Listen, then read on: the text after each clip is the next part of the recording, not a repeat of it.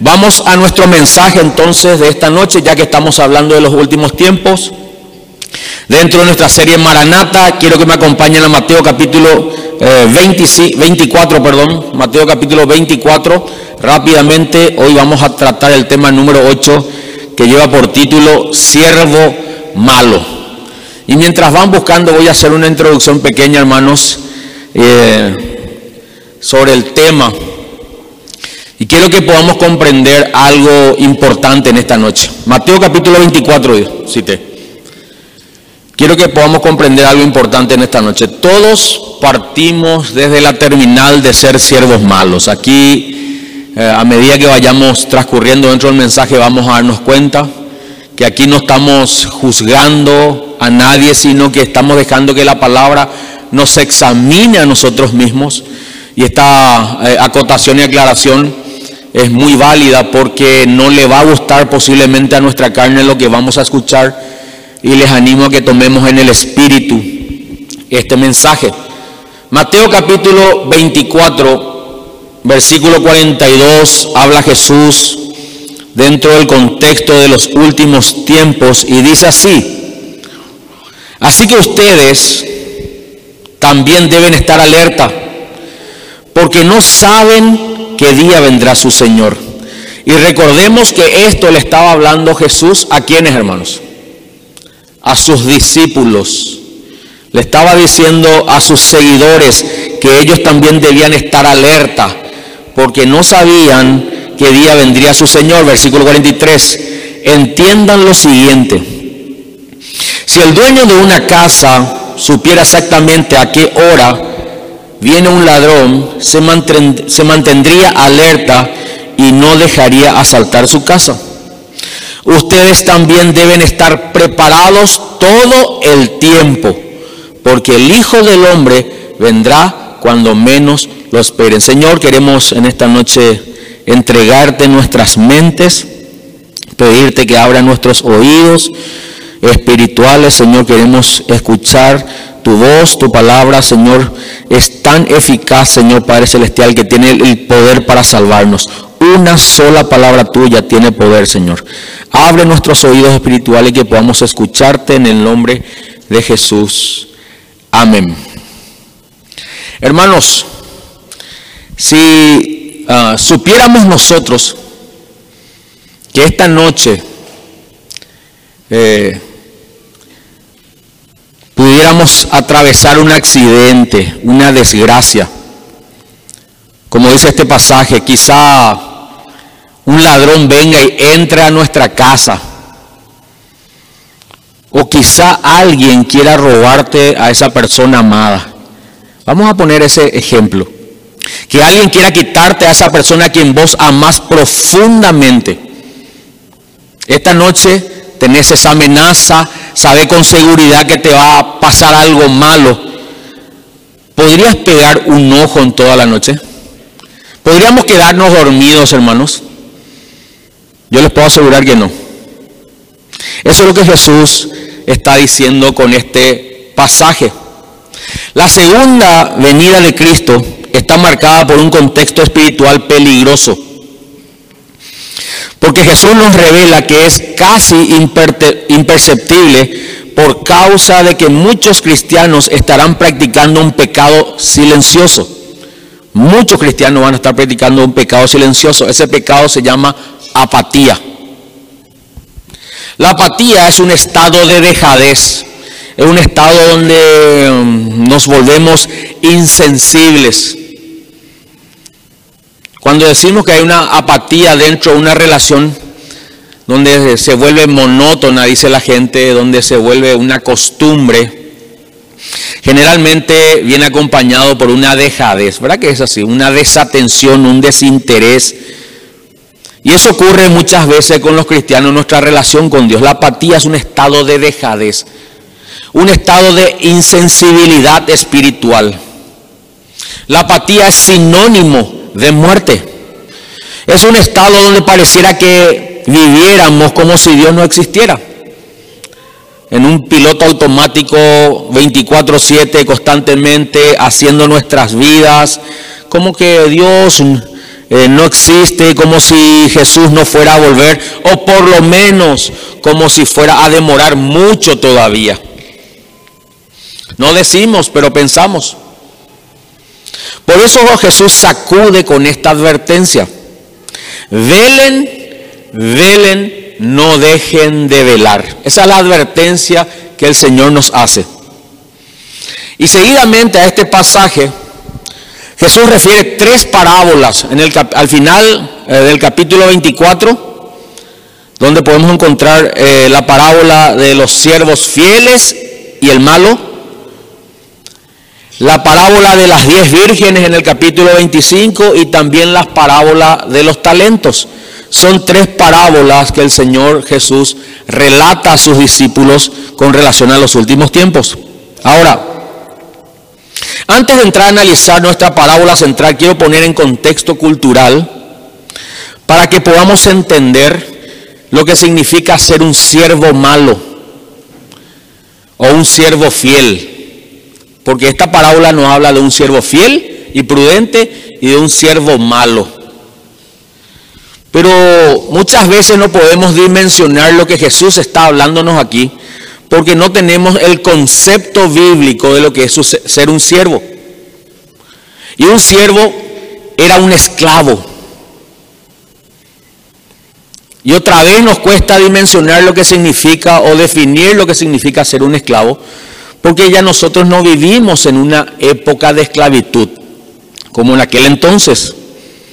Y Jesús usó mucho esta analogía o esta realidad para expresar, por ejemplo, lo que dice en Juan capítulo 8, versículo 34, acompáñenme, Juan 8, 34, donde habla de la esclavitud, él explicando un poco de qué se trata.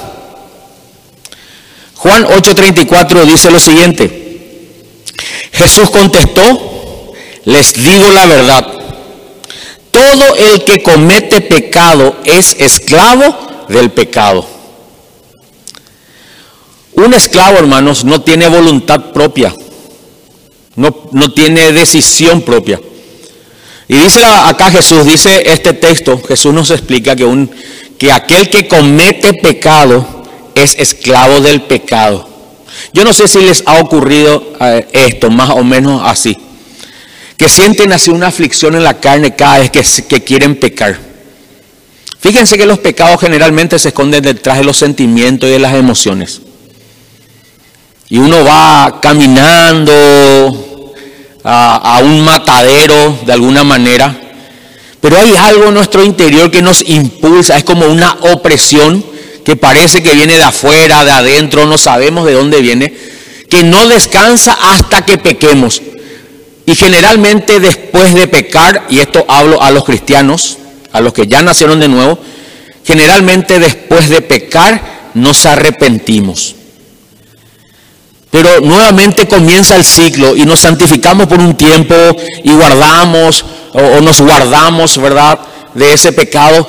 Pero otra vez comienza el ciclo donde viene una opresión o vuelve esa opresión a generarnos un quebranto en el corazón y a impulsarnos y parece que como que no va a parar hasta que cometamos de vuelta ese pecado. Y una vez que cometemos de vuelta ese pecado, nos arrepentimos nuevamente. A eso se refiere Jesús cuando dice que el que comete pecado es esclavo del pecado. Sucede con los vicios, llámese droga, alcohol, pornografía,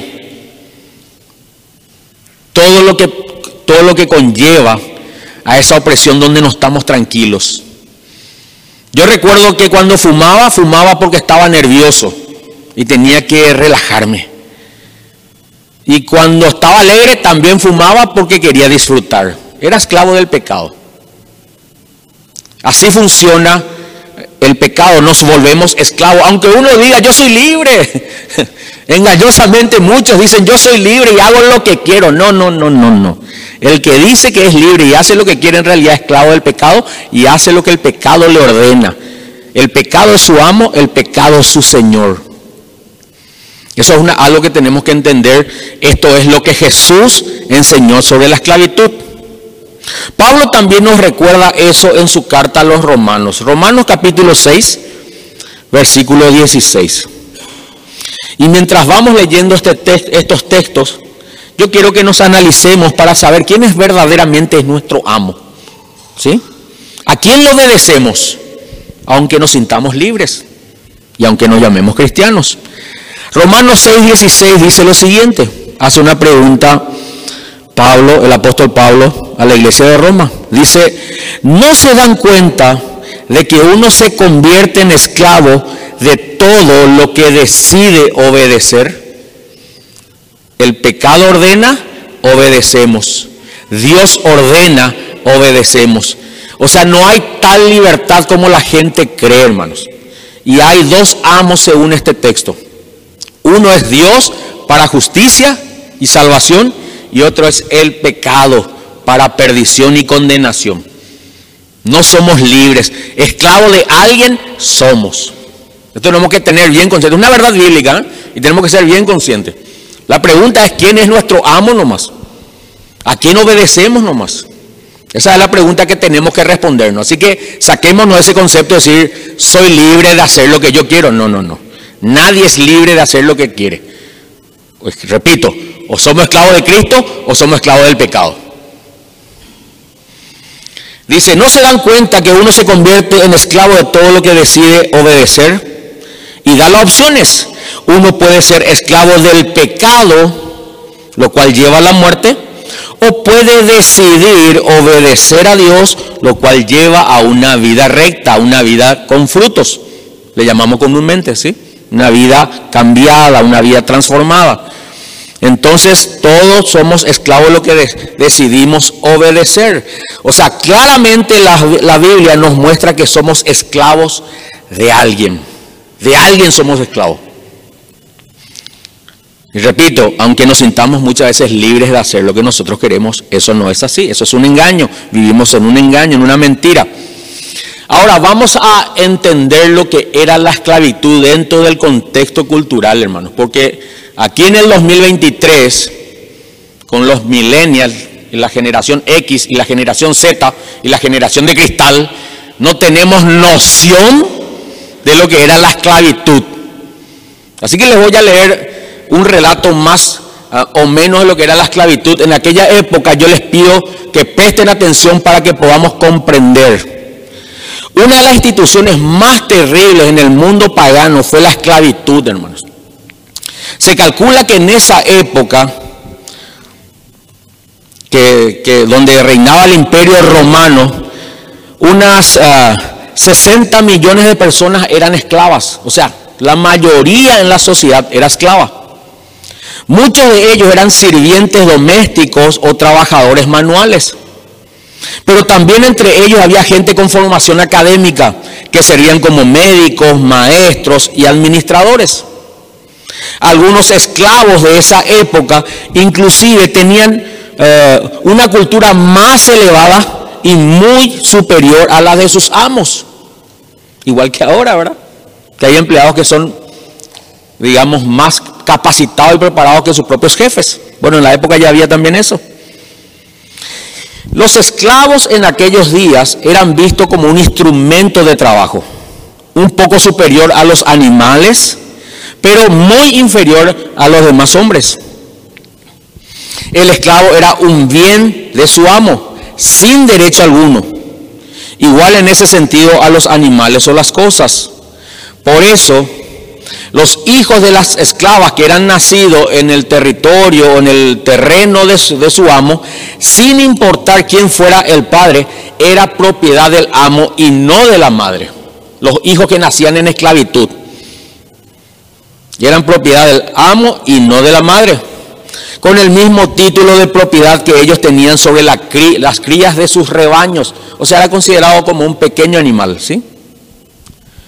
Era el amo quien decidía si ese niño se quedaba con ellos o era vendido a otro señor. Incluso por ley podían poner límites a sus vidas sin que esto fuera considerado un crimen. O sea, los amos podían matar a sus esclavos y no era un delito. Esto era, así era la esclavitud en aquellos tiempos, hermanos. Y aunque no todos los amos eran malos, la gran mayoría sí lo eran. y trataban, y, trataban a sus esclavos con excesiva crueldad. Cuenta la historia que en cierta ocasión el emperador Augusto, un emperador romano, crucificó a uno de sus esclavos porque mató accidentalmente a una de sus codornices que él tenía como mascota. Otro hombre llamado Polio arrojó a un esclavo a un estanque de anguilas por haber roto un globo de cristal que le servía de decoración en su palacio. Juvenal, un escritor de sátiras de la época, escribió sobre un amo cuyo placer era escuchar los gritos que producía la, la flagelación de sus esclavos. Ahora, repito, no todos los amos eran así. La crueldad de un amo llegó eh, a ser criticada en la época y mal vista entre algunos, pero no porque eh, fuera visto como una práctica inhumana, sino porque eso rebajaba socialmente el estatus de los amos. Un buen amo trataba bien a sus siervos no por compasión, sino para elevar su imagen ante, el ante su círculo social. Es como cuando alguien quiere figurar y trata bien a la gente, ¿verdad? Eso es lo que hacían. Para que digan, ah, qué bueno, qué generoso, qué amable. Pero en realidad no era por compasión. Pero aún así todos los amos tenían uh, derechos sobre la vida de sus esclavos. Y aquí surge una pregunta, hermanos. ¿Por qué Jesús nunca abolió la esclavitud? ¿Por qué los escritores o los apóstoles en el Nuevo Testamento tampoco se opusieron a la esclavitud de ese tiempo? Ni exigieron a los amos cristianos, por ejemplo, que liberen a sus siervos, a sus esclavos. ¿Por qué les parece, hermanos? Bueno, por razón del tiempo no vamos a poder extendernos para entrar a considerar este asunto, ¿sí? No es el punto. Pero sí, déjenme darles por lo menos dos razones claras. En primer lugar, porque la esclavitud no podía abolirse de, un día, de la noche para la mañana, de un día para otro. En la mayoría de las ciudades romanas había más esclavos que gente libre. Por consiguiente, hubiese resultado imposible la abolición de la esclavitud sin destruir la sociedad de esa época. Y si los amos cristianos hubiesen liberado a sus esclavos, se hubiera creado un caos generalizado y hubiese, hubiesen puesto en peligro la vida de esos esclavos, porque un esclavo cuando se escapaba de su amo era, hermanos, eh, punible, era condenado a muerte. ¿Se acuerdan la historia de Filemón? ¿Sí? Cuando su esclavo, hermanos, le robó, dice, y se escapó. Bueno. Y en segundo lugar, la iglesia cristiana nunca fue llamada a producir cambios políticos, no estamos para eso. El cristianismo opera en el corazón de los hombres, independientemente del sistema político donde nos encontremos. O sea, el problema es espiritual, el problema, la prioridad de Dios es espiritual.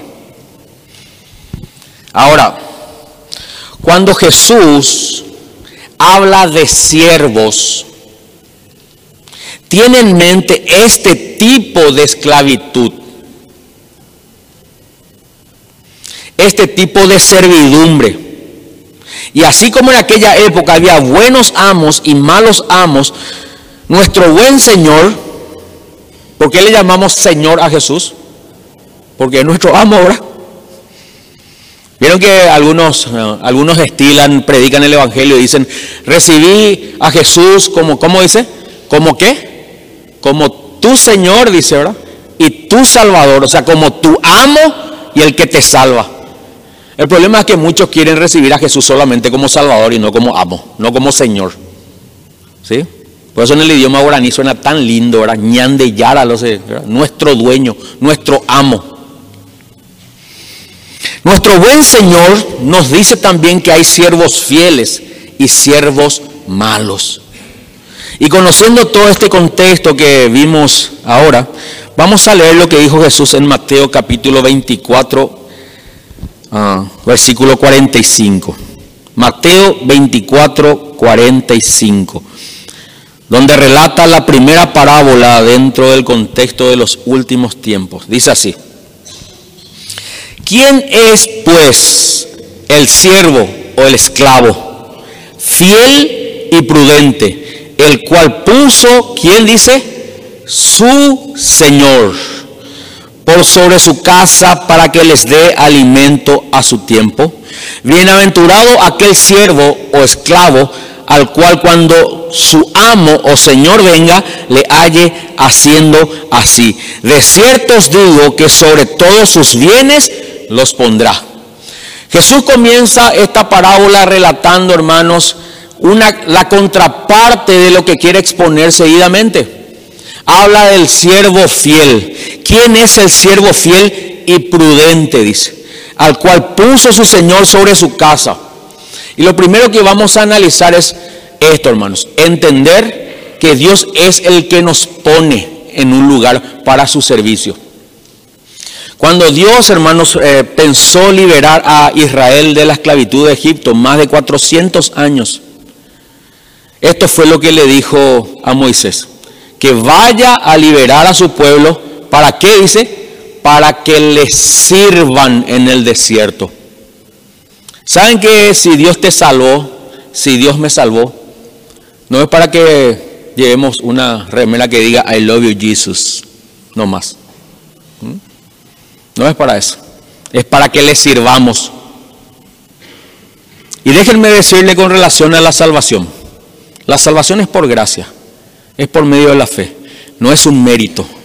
No es algo que nos hayamos ganado por nuestros esfuerzos. Porque alguien me dijo alguna vez, me dijo, no, Dios le salvó a Pablo, me dijo, porque Pablo era un hombre instruido, era un hombre capacitado, era un hombre que te, era un hombre estudioso de la ley, era celoso de la religión judía y conocía el fervor y por eso Dios le salvó a Pablo. ¿Saben que eso no es, eso no es cierto? Es más, Pablo dice en 1 Timoteo capítulo 1 versículo 15, dice que, que hay una verdad, que Cristo Jesús vino a salvar a los pecadores y dice el apóstol Pablo, de los cuales yo soy el primero, dice. Nada bueno veía Pablo en él. 1 Corintios 1.26 dice, Dios escogió lo más vil lo menospreciado y lo necio del mundo para avergonzar a lo fuerte de los sabios, para que nadie se jacte en su presencia. Si sos cristiano, si sos cristiana, tenés que tener este concepto de vos mismo. Sos lo más vil, menospreciado y necio de este mundo. Y Dios te salva de la condenación del infierno por medio de la fe en Jesucristo, por gracia, gratuitamente porque Jesús pagó en la cruz y para nosotros es un regalo, porque nadie podía salvarse a sí mismo, para que ahora entiendas que tenés que servirle a Dios.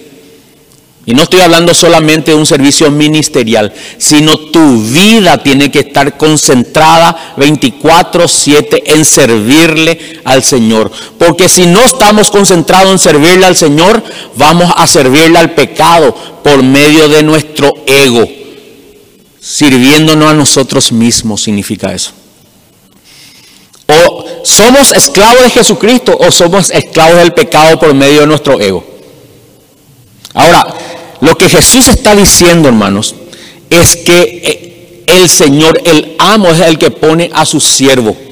Dios es el que nos pone a nosotros. No fuimos nosotros poniéndonos a nosotros mismos a servirle. Él fue el que nos llamó para que le sirvamos a Él con nuestra vida, con nuestros talentos, nos dio dones. Él hizo todo eso nosotros. Nosotros no hay ningún mérito.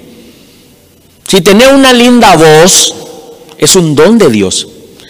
Si caminás y tenés fuerza, es un don de Dios. Si tenés sabiduría, es un don de Dios. Si tenés inteligencia, es un don de Dios. Si tenés ah, el don de hablar en público, es un talento, es un don que Dios te dio.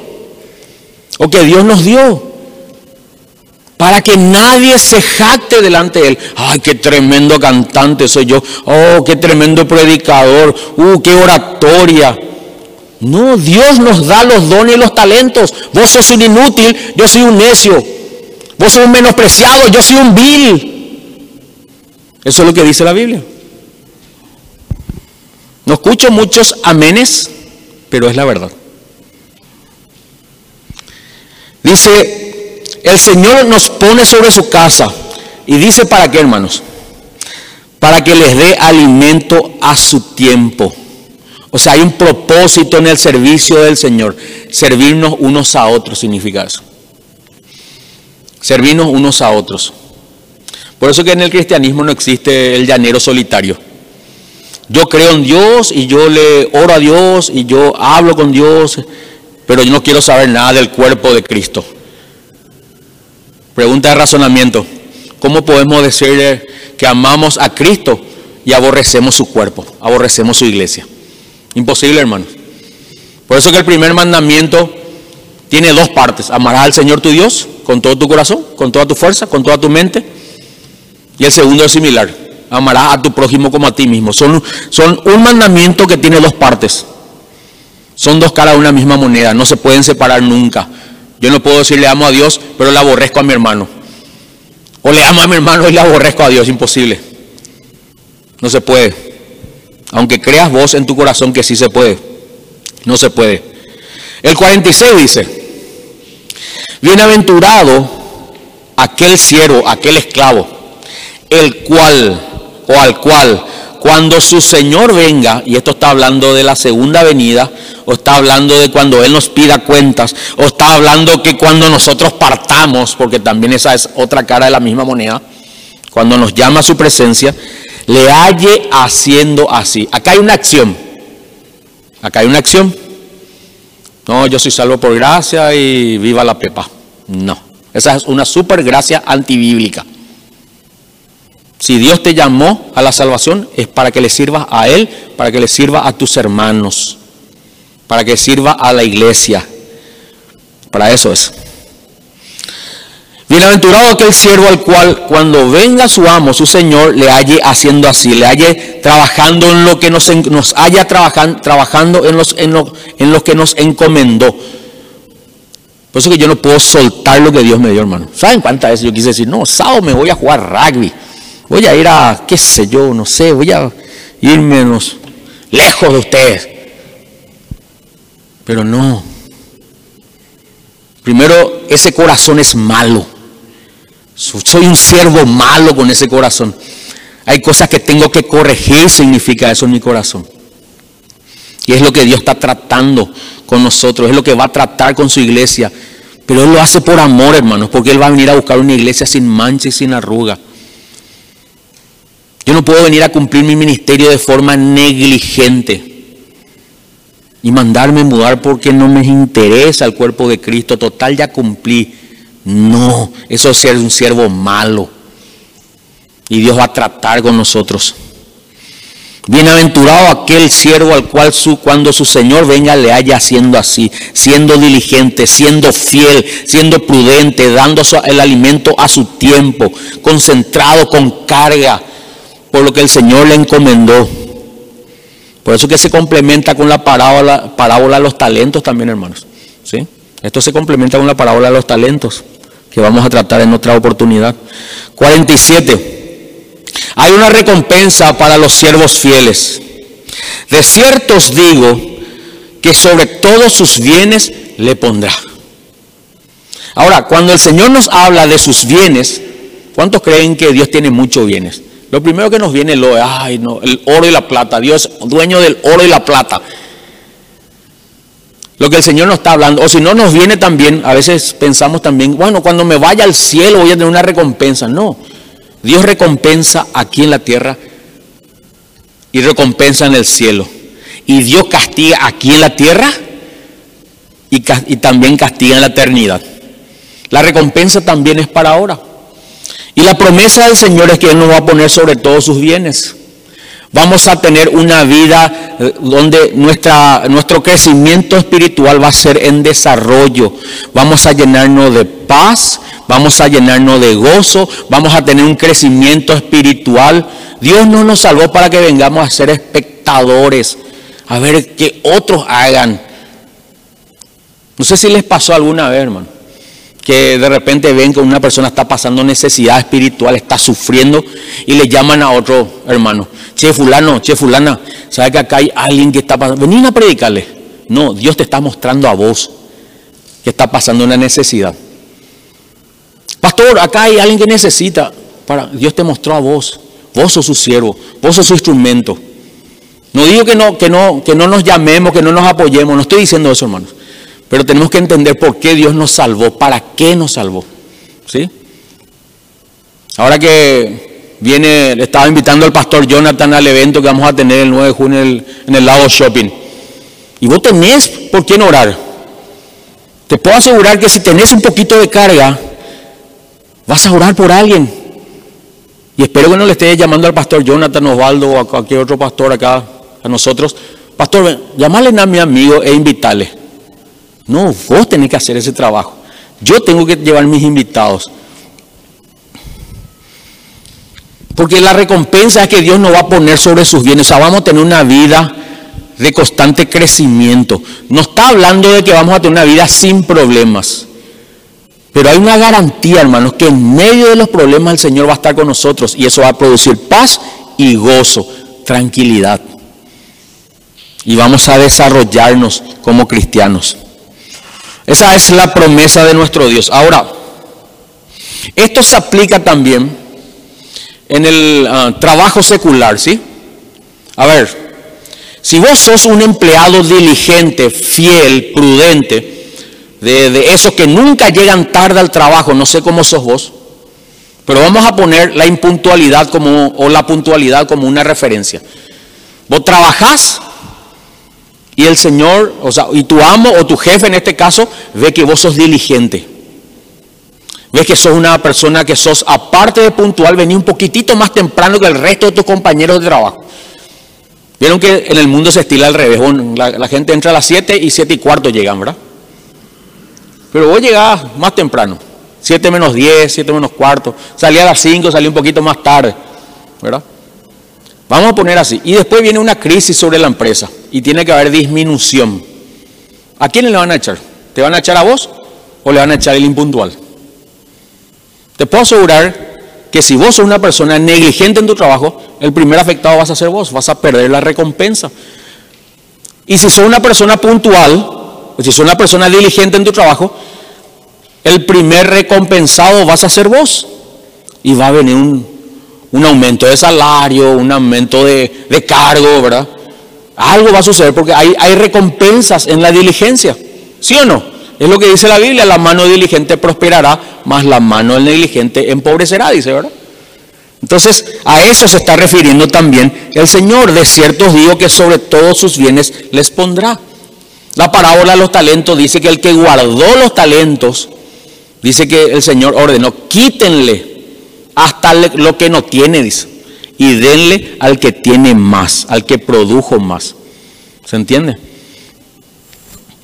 Ahora, versículo 48 se da vuelta la tortilla.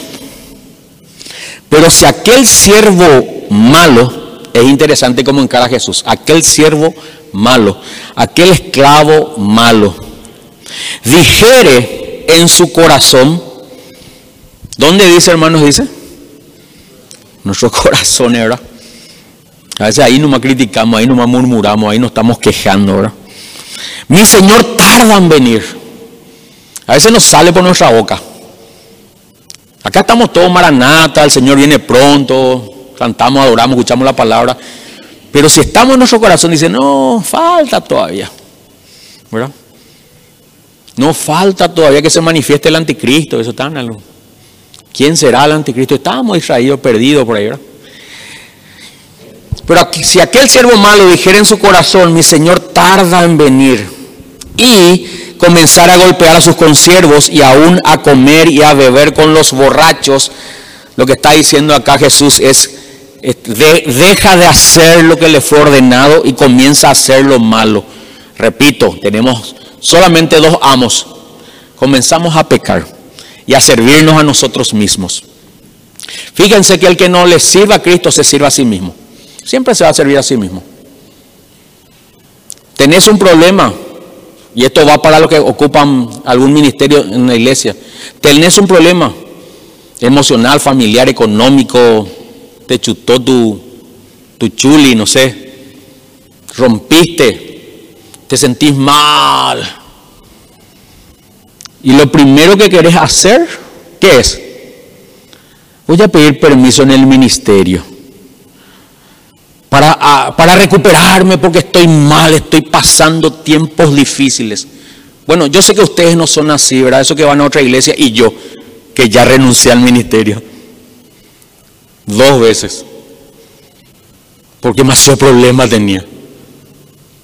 Ahora, yo les puedo asegurar que con ese mismo ímpetu con el cual venimos a renunciar al ministerio, nadie se va a ir a su trabajo a renunciar tan fácilmente. ¿Por qué les parece, hermano? Porque necesitan el salario. Ay, me siento mal, mi cruz no me hace caso, ¿verdad? Voy a renunciar a mi trabajo. Nadie dice eso. Tengo un problema. Voy a dejar de irme a trabajar. No. Porque si les, no le servía al Señor, te vas a servir a vos mismo. Es mucho más fácil renunciar a un ministerio cuando estamos mal que a un trabajo. Ahí tenemos que aguantar. Hasta la facultad uno deja más fácilmente, ¿verdad? Pero el trabajo no, porque ahí tenemos remuneración. ¿Se entiende? ¿Saben por qué hacemos eso? Porque somos necios. Porque no le conocemos a nuestro amo a ese amo que paga bien y que promete ponernos sobre todos sus bienes. Dice el 48, por si aquel siervo malo dijera en su corazón, mi señor tarda en venir y comenzar a golpear a sus consiervos, quiere decir, comienza a maltratar a los demás, ¿verdad? A sus consiervos y aún a comer y a beber con los borrachos, ¿verdad? Relajándose en la vida no trata de la glotonería ni la borrachera, lo que está diciendo es dedicándose a pecar, dedicándose a su propia vida, dedicándose a sus propios asuntos. Dice el 50, vendrá el Señor de aquel siervo, vendrá el amo, dentro del contexto que habíamos mirado o habíamos visto de la esclavitud, de aquel esclavo, en el día que éste no espera y a la hora que no sabe y dice el 51, lo castigará duramente. Y pondrá su parte con los hipócritas. Allí será el lloro y el crujir de dientes. Ahora, cuando yo leo las consecuencias que dice acá, el Señor Jesús hablándonos, porque es Jesús hablándonos, que nos va a castigar duramente si somos siervos malos y nos va a poner eh, con los hipócritas donde dice que será el lloro y el crujir de dientes, lo primero que a mí me viene, ¿qué es? Ah, el infierno. Y recién estábamos diciendo, así como las recompensas son para esta tierra y allá en el cielo, también el castigo, perdón, es en esta vida y en la condenación eterna.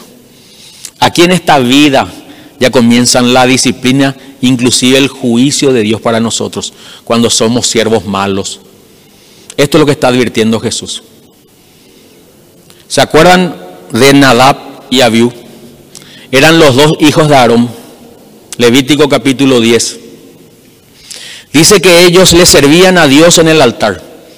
Hijo de un sacerdote, hermanos. Levítico. Y servían al Señor en el altar, dice.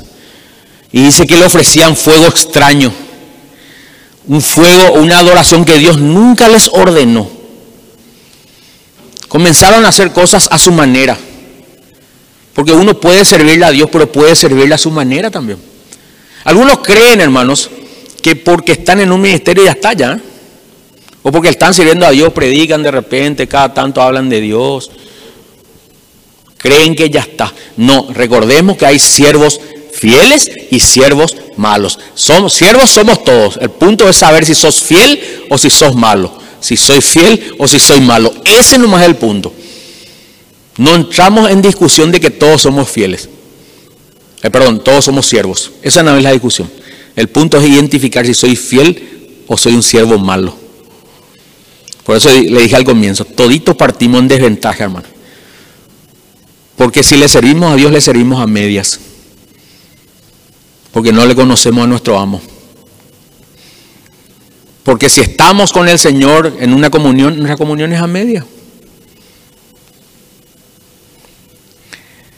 Y dice que Nadab y Abiú ofrecían fuego extraño. Dice que vino fuego del cielo y los consumió en el púlpito, ahí en el, en el atrio del templo. Ese es el mismo Dios del Nuevo Testamento, ese es el mismo Jesús. A eso se está refiriendo Jesús, hermano. O sea, no está, no está hablando de la misma manera. Ahora, indefectiblemente todos tenemos defectos, ¿sí? Deficiencias. Lo que el Señor quiere tratar es con lo que hay en nuestro corazón nomás. Yo tengo un montón de deficiencias en mi servicio, yo soy consciente. Lo que no tiene que ocurrir nosotros es que tener, tener un corazón orgulloso, tener un corazón soberbio, un corazón altivo, un corazón que no nos dejemos, donde no nos dejemos tratar.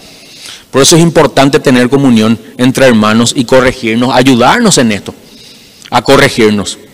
Hay pecados que yo no veo que ustedes van a ver en mí y tienen que decirme, porque a mí me conviene, porque si yo persisto en esos pecados voy a sufrir las consecuencias. Entonces me tienen que decir y les voy a agradecer muchísimo, hermano. De hecho que muchos se acercan a decirme, pastor, vos estás haciendo esto, pastor, vos estás haciendo aquello. Agradecido. Porque yo sé que prefiero que me digan mis hermanos, prefiero que me digan la, la gente que me rodea antes que venga el Señor y me consuma con su ira. Prefiero mil veces, hermano. Sencillos. Y lo mismo con respecto a vos. Es mejor que alguien se acerque y te te estás equivocando en esto. Y cuando te diga, no endurezcas tu corazón. No endurezcas tu corazón. Ni tampoco hagas lo que comúnmente muchos hacen, ¿verdad? Sí, amén, todo bien, pero no recibimos y nos enojamos. O empezamos a criticar y empezamos, no, pero ¿qué es lo que se cree él para decirme esto? ¿Qué es lo que se cree ella? Si él esto, si, si ella aquello. No, Dios está tratando de pulirnos, entonces que no haya un corazón malo, un corazón terco, un corazón orgulloso, eso es peligroso. Romanos capítulo 2, versículo 1 al 5 habla de eso, hermanos. Que tenemos que considerar la bondad, la paciencia, la longanimidad de Dios, dice, que nos quiere conducir al arrepentimiento. O sea, Dios es paciente, Dios está tratando con nosotros, va a tratar con nosotros.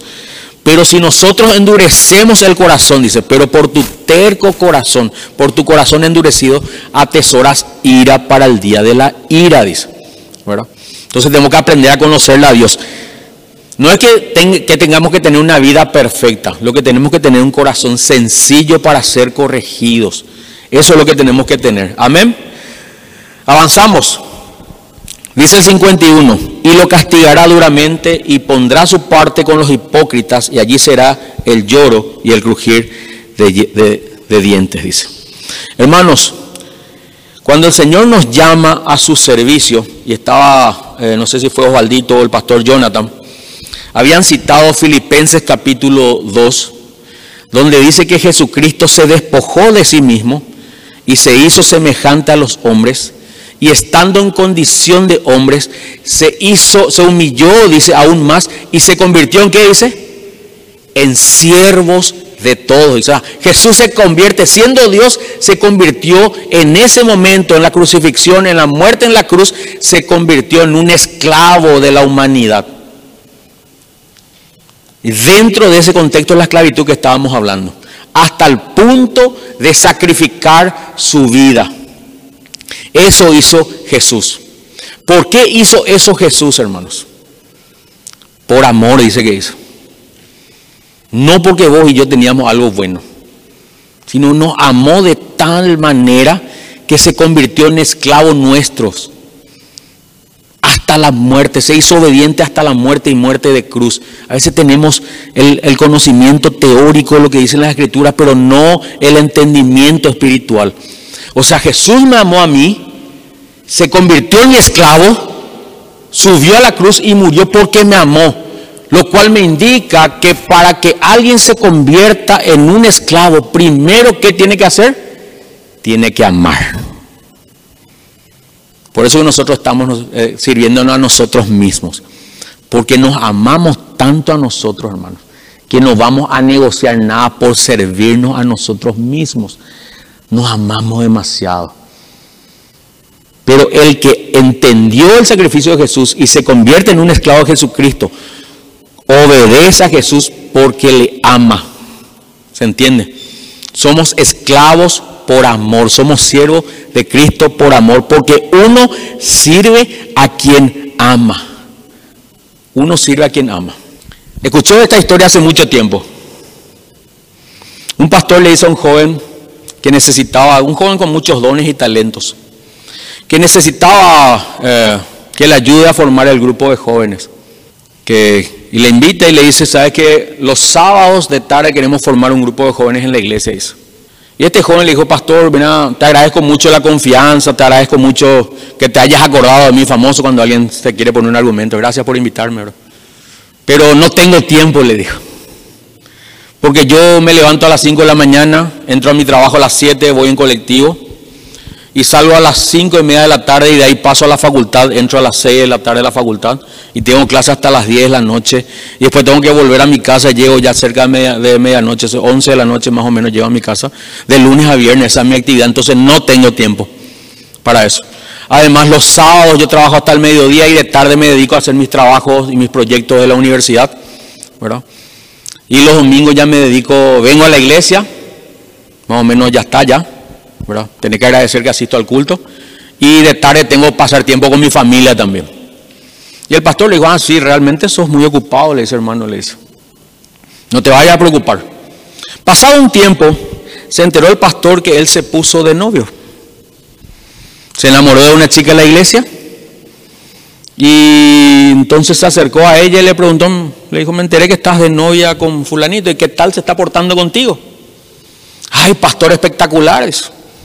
Pero un hombre muy ocupado, trabaja, estudia, hace muchos trabajos y aparte su familia. ¿Cumple contigo? Le dice. Sí, pastor, él cumple conmigo. A veces hasta llega un poco más tarde a su casa, dice, porque pasa primero por mi casa. Al salir de la facultad, se va hasta mi casa, se queda por lo menos media hora, una hora más conmigo, y luego se va a su casa. Esto hace dos o tres veces por semana. Los sábados de tarde también tenemos la posibilidad de salir a caminar, de encontrarnos, conversar un poco más, a veces hasta la madrugada hablamos. Y los domingos de tarde viene a compartir con mi familia. Eh, de hecho que mis padres están maravillados por el comportamiento de él y cómo él es tan comprometido conmigo. Entonces el pastor sacó esta ecuación rapidita. Uno, le dedico tiempo a lo que ama. Así de sencillo. ¿Sí o no? Cuando uno ama algo, le dedica tiempo, está dispuesto a servir, hace lo imposible. Recuerdo de un amigo, hermano, que, estudiaba en, en el Brasil y no comía para guardar un poquitito de plata para llamarle a la novia que estaba en Asunción. Hasta hambre pasaba. Lastimosamente la novia se fue con otro, ¿verdad? Y pasó hambre él de balde. Pero uno guarda dinero, guarda esfuerzo, tiempo, todos los recursos para invertir en lo que ama. ¿Se dan cuenta por qué la palabra nos dice, hermano, nos llama y nos advierte que no seamos siervos malos? Porque solamente un siervo fiel ama a su Señor. Vamos a terminar con este pasaje. Primera de Juan capítulo 3, versículo 14.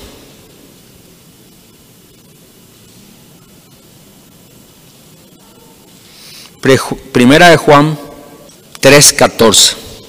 Dice así la palabra de nuestro Señor. Si amamos a nuestros hermanos en Cristo, eso demuestra que hemos pasado de muerte a vida. O sea, una evidencia de que somos verdaderamente salvos cristianos es que amamos a nuestros hermanos en Cristo nos relacionamos, tenemos carga, hacemos amistad íntima con nuestros hermanos en Cristo. Eso demuestra que hemos pasado de muerta a vida. Pero el que no tiene amor sigue muerto. 15. Todo el que odia a un hermano en el fondo de su corazón es un, es un asesino. Y ustedes saben que ningún asesino tiene la vida eterna en él. 16. Conocemos lo que es el amor verdadero, porque Jesús entregó su vida por nosotros, de manera que nosotros también tenemos que dar la vida por nuestros hermanos. Está hablando, hermanos, del servicio. No es que te vas a, a morir por tu hermano, no. Está hablando de dejar tu ego, dejar tu yo, dejar tu comodidad por amor a tu hermano. 17.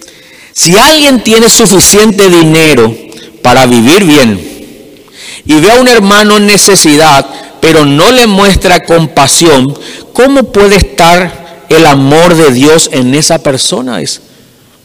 Y qué interesante cómo el apóstol Juan introduce acá el dinero, ¿verdad? ¿Por qué no dice tiempo, qué hermano? Siempre dinero. 18.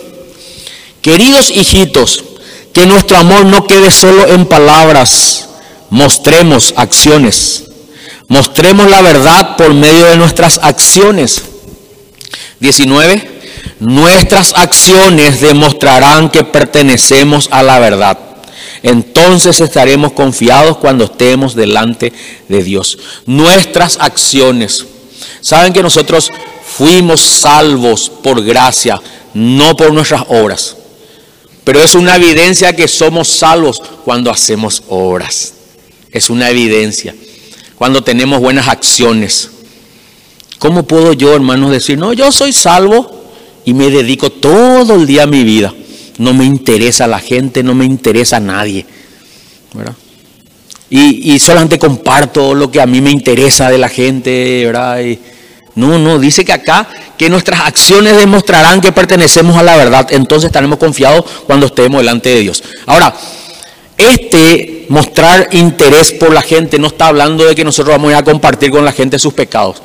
Cuidado sino que vamos a servirle hablándole la verdad sobre su, sobre su condición espiritual. Porque a veces consideramos que le amamos a la gente cuando callamos y encubrimos la maldad. No, nunca hagamos eso, hermano. Nuestras acciones demostrarán que pertenecemos a la verdad. Entonces estaremos confiados cuando estemos delante de, Dios. Este, este último eh, versículo que dice que estamos a estar confiados delante de Dios, nos habla de lo siguiente. Cuando Él regrese, dice que no vamos a, a salir avergonzados de su presencia, dice hermanos. Cuando nosotros permanecemos fieles a lo que el Señor nos ordena, nos manda y nos demanda. Hermanos, a cada uno Dios nos puso en un lugar diferente. A cada uno Dios nos dio un rol diferente. Y ese rol es para que le sirvamos a Él, sirviéndole a nuestro prójimo, a nuestro hermano. Le servimos a Dios sirviéndole a nuestro hermano. Ahora, a los que ya recibimos un llamado del Señor en dentro de un ministerio, quiero decirles algo. Dios no acepta excusa para que nosotros abandonemos lo que Él nos mandó a hacer. Si Él nos, puede ayudar con nuestros problemas, ¿qué creemos? ¿Que alejándonos de lo que Él nos mandó nosotros vamos a solucionar algo? Olvídenlo, hermano. Nada no, no vamos a resolver. Lo único que vamos a traer sobre nuestra vida es apatía, apatía espiritual. Nunca abandonemos el lugar donde Dios nos puso, hermano. Ni nunca ocupemos un lugar donde Él no nos llamó. Esa es la contrapartida también. Y recordemos esta frase, uno sirve a quien ama. Amén, hermanos. Yo le invito a que inclinen su rostro.